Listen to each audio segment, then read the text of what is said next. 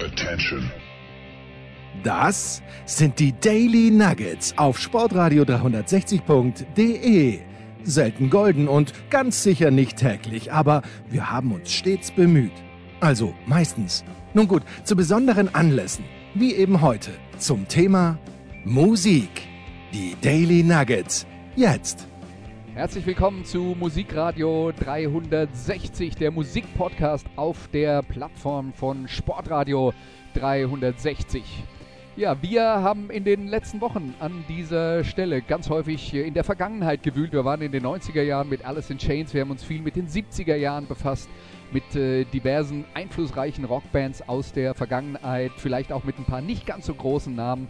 Heute machen wir mal was anderes. Wir sind äh, tatsächlich jetzt absolut in der Gegenwart und beschäftigen uns mit äh, Neuveröffentlichungen aus den letzten Monaten, um euch mal ein paar Tipps zu geben, was ihr antesten könntet, vielleicht Sachen, die ihr nicht so im Radio hört, äh, die aber möglicherweise interessant sein könnten für euch.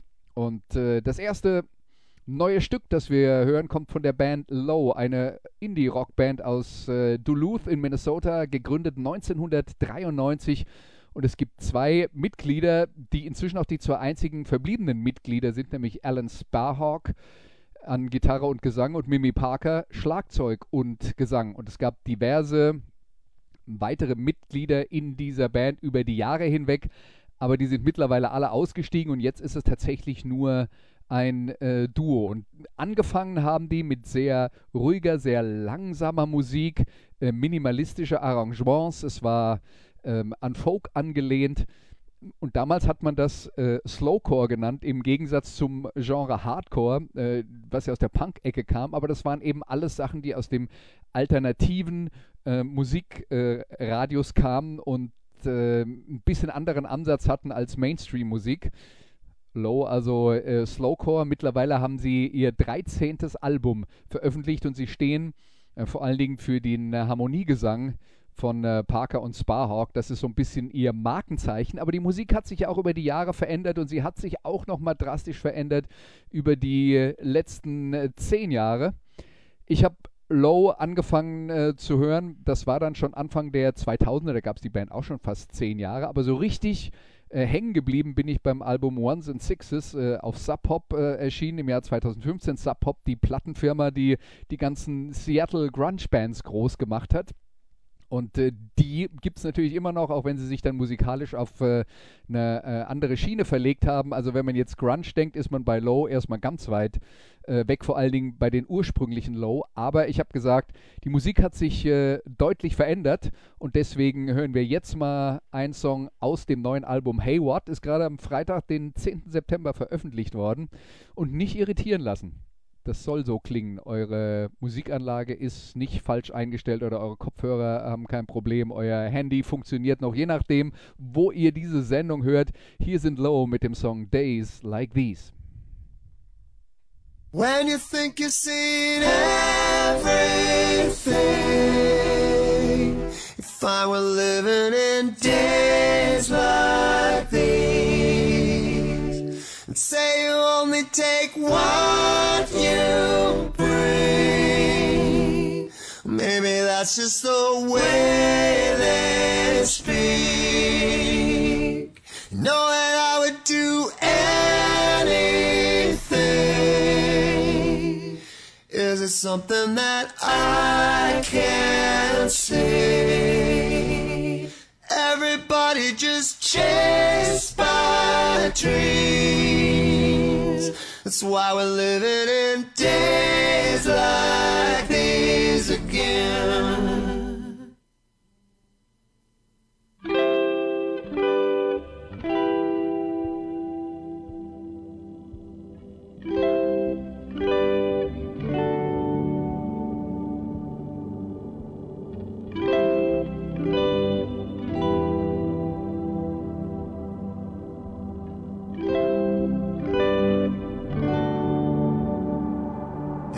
Isn't something you can choose me It isn't coming in threes. Always looking for that one sure thing. All oh, you want so desperately. You know you're never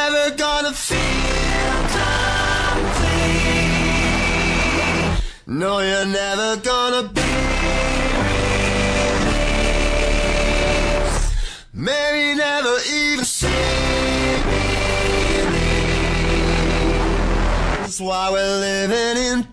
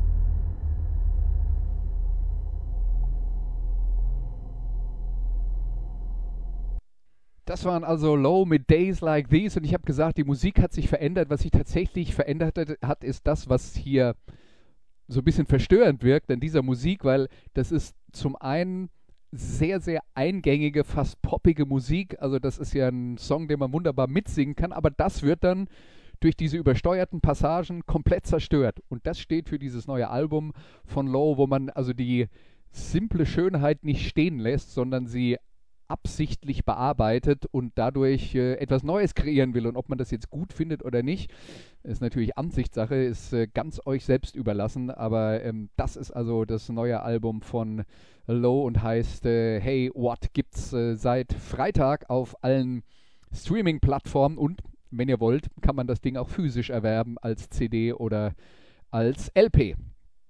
Die nächste Band, mit der wir uns befassen, heißt The Bronx ist eine amerikanische Punkrock-Band, gegründet in äh, Los Angeles im Jahr 2002. Die haben gerade ihr sechstes Album veröffentlicht und bei The Bronx ist es immer relativ einfach. Also die ersten vier Platten hießen alle The Bronx. Und äh, das fünfte Album aus dem Jahr 2017 hieß 5 und das neueste heißt Bronx 6 oder 6, äh, 2021 veröffentlicht, also gerade auch vor ein äh, paar Wochen. Und das ist eine sehr rock'n'rollige Punk-Rock-Musik, also nicht so diese äh, krasseren Hardcore-Sachen, die so aus der Black Flag-Ecke äh, kamen, sondern das ist dann äh, schon so ein bisschen angelehnt auch an traditionellem Punkrock, den man äh, kennt, sagen wir mal, aus der englischen Schule, äh, Sex Pistols, Stiff Little Fingers. Natürlich auch nochmal durch die Hardcore-Schule, die ja vor allen Dingen äh, in den USA ähm, äh, aktiv waren, die Bands, die das Ganze dann nochmal auf ein neues Aggressivitäts- und Härtelevel äh, gehoben haben. Äh, das spielt da auch mit rein. Aber es ist schon auch ähm, eine, sagen wir mal, Punkrock-Band, die man traditionellen Rockfans eigentlich ganz gut vorspielen kann. Denn äh, das ist, äh, wer, wer harten Rock mag und gerne Gitarrenriffs mag, der wird hier möglicherweise glücklich werden. Wir haben äh, einen Song, den wir uns jetzt an, hier anhören aus dem neuen Album, also Bronx 6. Und das Stück heißt Watering the Well.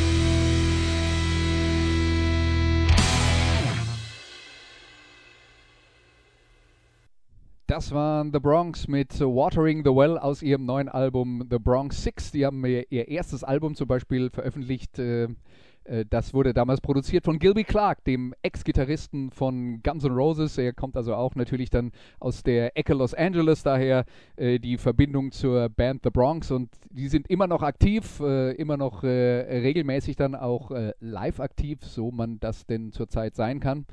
Ähm, da ist ordentlich was los. Wenn die live spielen, kann ich äh, nur empfehlen. Jetzt kommen wir zum anderen Thema. Das ist äh, ein bisschen schwieriger, weil wir reden hier von einem äh, Musiker, der ein bisschen bekannter ist als die Herrschaften, über die wir bis jetzt geredet haben, der aber in den letzten Jahren in ein Karriereloch gefallen ist, was er sich dann auch zum guten Teil selbst zuzuschreiben hat, nämlich äh, Ryan Adams, geboren im Jahr 1974. Seine äh, musikalische Karriere begann bei der Band Whiskey Town. Das war äh, alternative Country-Musik, kann man sagen. Und dann hat er halt äh, seine Solo-Karriere gestartet, tatsächlich im Jahr 2000 und da auch absolut einige Erfolge gefeiert. Er ist ein besonderer Musiker im Sinne von, er interessiert sich für unglaublich viele unterschiedliche Sachen. Er hat äh, Projekte, in denen er Punkrock macht, er hat Projekte, in denen er äh, tatsächlich traditionelle Country-Musik macht. Äh, die Bandbreite ist riesengroß und er ist ein unglaublich talentierter Songwriter, der einen extrem hohen Output hat. Also am liebsten würde der, oder war zumindest mal in, in, in seinen, nennen wir es mal, manischen Phasen in den 2000ern so, dass er am liebsten drei oder vier Platten im Jahr veröffentlicht hat. Und die Plattenfirmen haben ihn immer eingebremst, weil sie so viele Veröffentlichungen gar nicht wollen. Die Leute müssen ja Zeit haben, erstmal auf Musik aufmerksam äh, zu werden und sie dann äh, auch kaufen zu wollen und sich das auch leisten zu können ähm, kostet ja dann äh, auch immer Geld. Naja, auf jeden Fall ähm, hat die Karriere von äh, Ryan Adams einen guten Verlauf, glaube ich, äh, kann man sagen, genommen. Er war äh, sicher kein Superstar, aber ein bekannter Musiker, der äh, problemlos äh, überall auf der Welt auftreten wollte, wenn er neue Veröffentlichungen hatte. Dann gab es allerdings ähm, einen großen Karriereknick. Das war in Zeiten der MeToo-Bewegung, wo es äh, um äh, toxische Männlichkeit ging, wo es äh, darum ging, dass äh, Männer ihre Positionen ausnutzen, um äh, Frauen zu unterdrücken und möglicherweise äh, auch sexuelle Gefälligkeiten äh, zu erzwingen. Und Harvey Weinstein, der Filmproduzent aus Los Angeles, war ja das Aushängeschild. Aber auch Ryan Adams ist ähm, in diese Situation geraten. Ähm, das war im Februar 2019, da hat die New York Times berichtet, dass sieben Frauen, inklusive seiner Ex-Frau Mandy Moore, und Phoebe Bridges, die ähm, äh, Alternative oder Indie-Songwriterin, die inzwischen auch einen relativ äh, hohen Bekanntheitsgrad hat. Die haben berichtet, dass Adams also angeboten hat, den äh, Frauen zu helfen, äh, musikalisch ähm, Songs zu schreiben, Platten zu produzieren und so weiter und so fort, aber dann eben auch versucht hat, ähm, mit sexuellen Avancen bei ihnen zu landen. Und wenn das nicht funktioniert hat, dann hat er sich zurückgezogen, sie nicht mehr unterstützt, sie ähm, teilweise ähm, dann auch belästigt in, mit Textnachrichten oder ähm, in den sozialen Medien. Also das ist der eine Teil. Der ist unbestritten. Und dann gab es einen anderen Teil, der tatsächlich sch noch schwieriger ist, weil es da um äh, Belästigung Minderjähriger ging. Er hatte also offensichtlich in Textnachrichten Kontakt zu einer zu einem minderjährigen Mädchen äh, und es ging halt um Austausch von äh, sexuellen Nachrichten. Jedenfalls ist das ähm, beim FBI gelandet und das wurde untersucht. Man hat dann allerdings in der Folge davon festgestellt, dass diese junge Frau Adams über ihr Alter belogen hat. Also es ist keine Frage, dass die sexuelle Nachrichten oder sexuell orientierte Nachrichten ausgetauscht haben, aber ähm, dass sie minderjährig ist, hat sie auch auf Nachfrage und das ist dann also inzwischen auch wohl bewiesen und die Frau hat auch inzwischen ausgesagt, dass sie äh, ihn da belogen hat. Sie hat ihn belogen über ihr tatsächliches Alter, was die ganze Sache natürlich definitiv mal nicht zu einer Strafsache macht. Also das sind die Fakten. Was daraus entstanden ist, ist, dass Ryan Adams jahrelang keine Platten veröffentlichen konnte. Ähm, er hat ein eigenes Label, aber er hat keinen Vertrieb gefunden. In den USA ist er auch weiterhin auf der Suche nach einer Plattenfirma, aber seit dieser MeToo-Geschichte ist er persona non grata. Und jetzt ist dann natürlich die Frage, auch für uns Hörer, wie geht man damit um? Dass das Geschichten sind, die man nicht gutheißen kann. Also gerade die, äh, ähm, die Probleme, die er äh, mit den Frauen hat, hatte, die er als Produzenten unterstützen wollte und sich dann zurückgezogen hat, als es nicht so äh, lief, wie er das wollte. Ähm, das kann man natürlich äh, auf jeden Fall ablehnen. Die Frage ist dann aber auch, und die muss man sich dann auch stellen, bei diesem Fehlverhalten, das er öffentlich eingestanden hat, ähm, bei dem, was jetzt dann vom FBI ermittelt wurde, wo man dann sagen muss, kann man finden, wie man will, aber strafbar ist es halt nicht. Ähm, da ist halt die Frage, wie geht man damit um? Und was lassen wir unseren Künstlern durchgehen und wo sagen wir, das machen wir nicht mehr mit. Und ich glaube, letzten Endes sind wir da alle an einem Punkt, wo wir diese Entscheidungen individuell treffen. Ähm, Tatsache ist aber auch, dass offensichtlich die amerikanische Plattenindustrie sich entschieden hat, dass Ryan Adams persona non grata ist. Macht es natürlich für jemanden, der ähm, Musiker ist, der von Musik leben will und muss, ähm, macht es natürlich enorm schwer, ähm, seinen Lebensunterhalt weiter zu äh, verdienen. Und es gibt ja eine ganze Menge von Musikern, bei denen man sich fragt, wie gehe ich eigentlich damit um, wie diese Menschen sind oder geworden sind.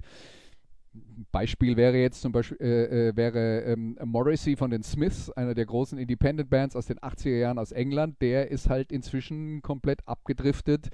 Ähm, gibt, äh, gibt Statements von sich, äh, die teilweise äh, rassistische Anklänge haben, die äh, sehr rechtsorientiert sind, wo man sich dann eben auch fragt, höre ich mir jetzt noch Smiths Platten an, kaufe ich mir neue Platten von Morrissey, wie, wie verarbeite ich das für mich? Ähm, und äh, ja, ich, ich könnte dann auch die Frage stellen, werfe ich meine James Brown-Platten aus den 70er Jahren weg, äh, einer der größten Musiker der, äh, der Black Music, äh, aber sage ich, da, da will ich nichts mit zu tun haben, weil er nun mal bekannt ist, dass der seine Frauen geschlagen hat. Letzten Endes reden wir halt davon, was wir von Künstlern tolerieren und wie sehr wir die Kunst, die existiert, von dem trennen, was die Menschen sind. Und ähm, bin mir sicher, ganz viele der größten Künstler der Menschheit haben äh, Dinge getan, und das ist ja häufig auch äh, äh, bekannt oder die, die Stories sind, äh, sind bekannt, äh, wo man dann sagt, naja, also das finde ich jetzt eigentlich nicht gut, äh, aber die Kunst steht halt eben auch immer noch da. Und wie weit ist sie unabhängig von dem, was diese Menschen tun und lassen? Und ich würde jetzt dann halt im Fall von Ryan Adams sagen, der Mann hat jetzt quasi zweieinhalb Jahre nicht arbeiten können. Selbst wenn ich jetzt der Meinung bin, das, was er getan hat, ist nicht in Ordnung. da muss man eigentlich nicht drüber äh, diskutieren. Die Art und Weise, wie er mit den Frauen in seinem Umfeld umgegangen ist, ist auf gar keinen Fall in Ordnung. Nur, wie gehe ich damit um und sage ich, das, was er da getan hat, ist so schlimm, dass er nie wieder arbeiten darf? Das wäre jetzt so der Punkt, wo ich sage, das betrifft jetzt Ryan Adams und viele andere auch dass man das schon ein wenig, ähm, äh, ein wenig ähm, äh, differenzierter betrachten sollte und, äh, und dann eben auch über die Schwere der äh, Vergehen äh, diskutiert, weil es ist halt ein Unterschied, ob jemand äh, ob jemand belästigende Textnachrichten schreibt oder ob jemand tatsächlich eine andere Person vergewaltigt. Also ich denke, Unterschied, den Unterschied muss man auf jeden Fall noch machen und dementsprechend ähm, würde ich dann halt in, im Fall von Ryan Adams für mich entscheiden, dass ich sage, also erstmal, Ryan Adams ist für mich einer der besten Songwriter unserer Generation oder der seiner Generation. Ich bin eigentlich eine Generation älter. Ähm, und ich finde jetzt nicht, dass er, äh, dass er für immer äh, äh, aufhören sollte, Musik zu machen oder von Musik zu leben, äh, schlicht und einfach deswegen, weil ja, ähm, weil ich denke, das, was er sich hat zu Schulden kommen lassen, dafür hat er gebüßt. Es war nicht so, dass er dafür ins Gefängnis muss und jetzt gibt es halt äh, neue Platten und äh, die gerade ähm, herausgekommene Platte Big Colors ist schon die zweite, die er jetzt in diesem Jahr veröffentlicht hat.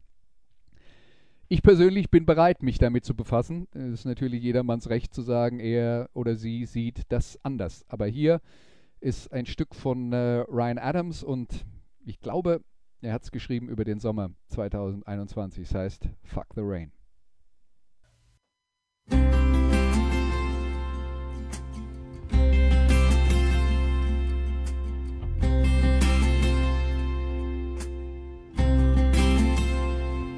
I wanna lie down here in your arms and just die?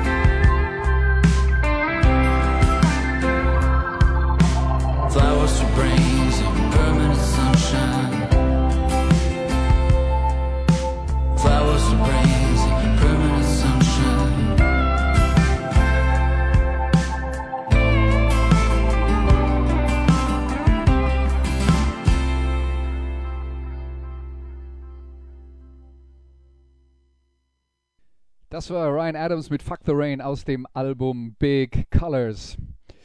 Ja, Ryan Adams, also das Thema, bei dem ihr selber entscheiden müsst, wollt ihr euch damit befassen oder nicht. Jetzt kommen wir zu einer jungen äh, Musikerin, die kommt äh, aus dem äh, Süden der Vereinigten Staaten, stammt aus Orlando, Florida, ist äh, 30 Jahre alt, heißt Mackenzie Ruth Scott, aber ihr Künstlername ist Torres. Und die hat gerade ihr viertes Album veröffentlicht äh, namens äh, Thirstier. Ich habe mich gerade verzählt, es ist das fünfte Album, um genau zu sein. Also ist äh, im Juli rausgekommen. Ähm, Torres ist äh, also geboren in Orlando, aber aufgewachsen in Macon, Georgia, in einer sehr konservativen christlichen Familie.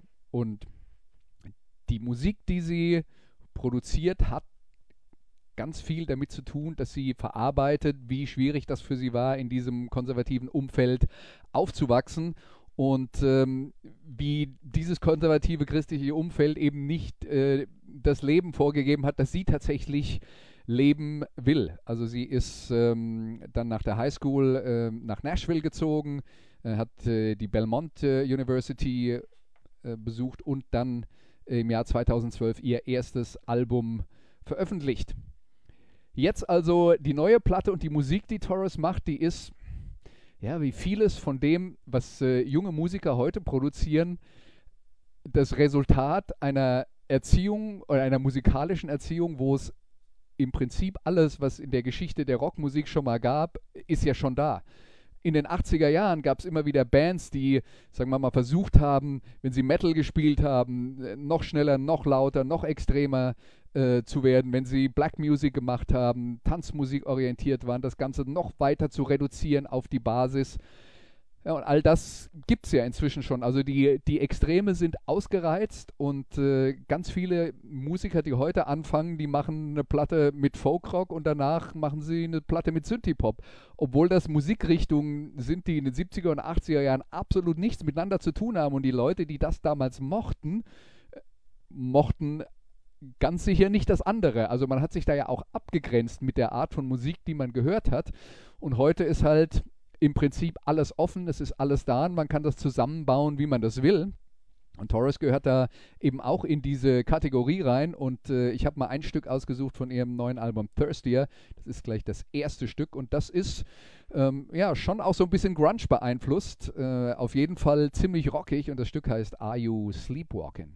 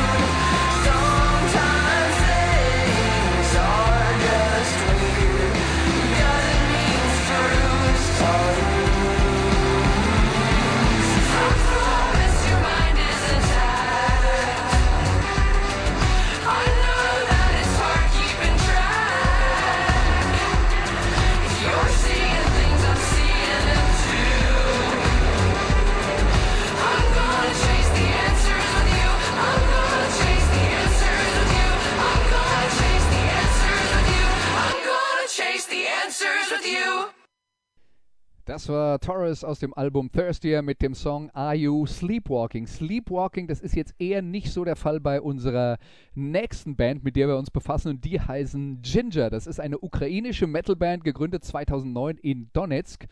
2014 wurden sie äh, gezwungen, aufgrund des äh, Konflikts in der Ostukraine nach, nach äh, Lviv umzuziehen. Und Ginger sind eine der Bands, die in der Metal-Szene in den letzten Jahren eine unglaublich große Menge von neuen Fans gefunden haben und gerade in Deutschland äh, tatsächlich auch äh, sehr populär und aktiv sind. Am 27. August haben sie ihr neues Album veröffentlicht, das heißt Wallflowers und es ist tatsächlich in, der deutschen, äh, in den deutschen Charts auf Platz 7 gelandet. Wir wissen, das hat nicht viel äh, zu sagen mehr heutzutage, äh, gerade was äh, Verkaufszahlen angeht. Aber das ist schon eine inzwischen ziemlich große Band, die regelmäßig in Deutschland äh, unterwegs war auf äh, Tour. Äh, sie haben einen äh, Plattenvertrag mit ähm, Napalm Records ähm, äh, abgeschlossen äh, für ihr drittes Album King of Everything. Wie gesagt, Wallflowers ist jetzt gerade rausgekommen, Platte Nummer 5. Sie waren zum Beispiel äh, auf Tour in Europa mit Bands wie Arch Enemy oder äh, Vorbands von äh, Cradle of Filth in den äh, USA, Amorphis, Soilwork, Nail to Obscurity und andere Bands, mit denen sie unterwegs waren. Und sie haben auch eine ganze Menge von ähm, Headliner-Shows gespielt. Außerdem äh, gab es letztes Jahr ein Live-Album namens Alive in Melbourne. Also die sind extrem aktiv und die Spielweise oder die, der Stil der Band, ähm, da gibt es Elemente von äh, Metalcore, Gent, äh, Progressive Rock, Groove Metal, Death Metal. Das sind alles Unterarten von Heavy Metal. Wenn man sich damit nicht intensiver befasst, sagt einem das vielleicht gar nichts.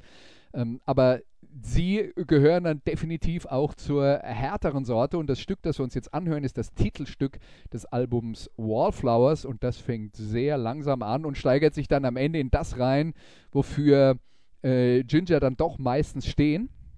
Und äh, viele Fans mögen halt diese Aggressivität, äh, vor allen Dingen die Aggressivität in der äh, Stimme von Sängerin äh, Tatjana Schmeiljuk. Und ja, das ist tatsächlich eine Frau, die da singt, also auch die härteren Teile. Äh, muss man sich vielleicht ein bisschen dran gewöhnen, aber gut, wenn, äh, wenn man äh, sich mit Metal befasst und Bands wie Arch Enemy kennt, kann einen das nicht mehr groß äh, überraschen, dass auch äh, Frauen diesen Growl-Gesang eben dann so hinbekommen, dass man Angst bekommt im Dunkeln. Ähm, Leute, die Ginger nicht so gerne mögen, die sind häufig ein bisschen abgeturnt davon, dass die Songs halt normalerweise nicht sehr straight sind, sondern sehr viele Stilbrüche innerhalb der Stücke haben und äh, manche Leute sagen, das ist mir zu chaotisch, da kann ich nichts mit anfangen. Andere finden vielleicht auch genau das besonders toll. Also sind wir hier natürlich wie immer äh, bei Musik, bei Geschmackssache. Hier sind die Jungs aus und Mädels aus der Ukraine, Ginger mit Wallflower.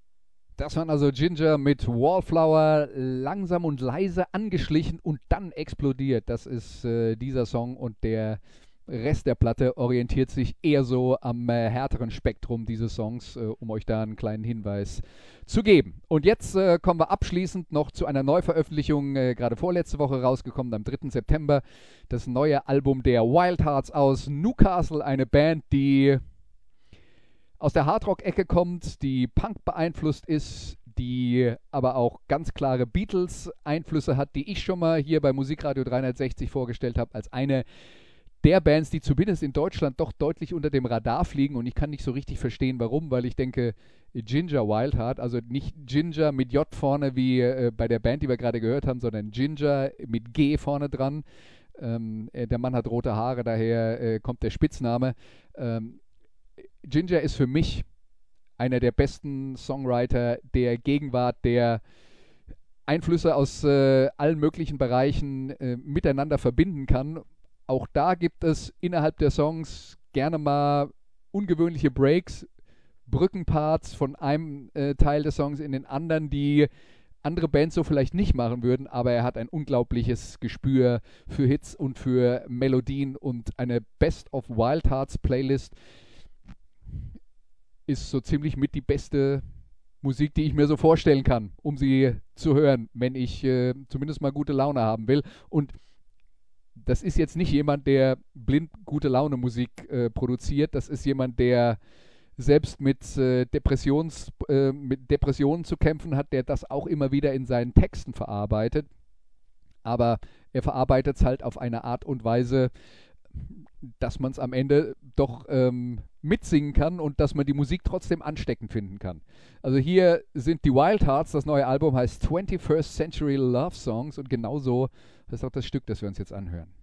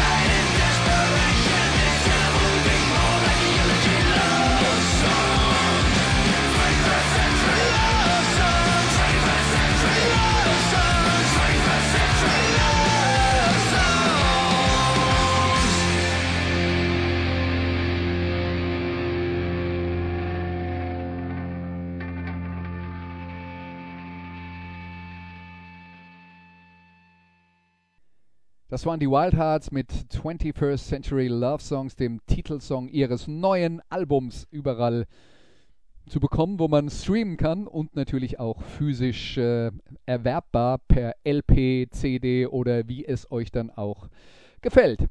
So, das war Musikradio 360 für heute. Ich hoffe, es waren ein paar Inspirationen dabei. Vielleicht habt ihr Musik kennengelernt, mit der ihr euch bis jetzt noch nicht gefasst, befasst habt. Vielleicht habt ihr Sachen kennengelernt, die ihr gerne mal antesten wollt oder auch Sachen kennengelernt, von denen ihr sagt, puh, das habe ich jetzt einmal gehört und dann reicht's aber auch.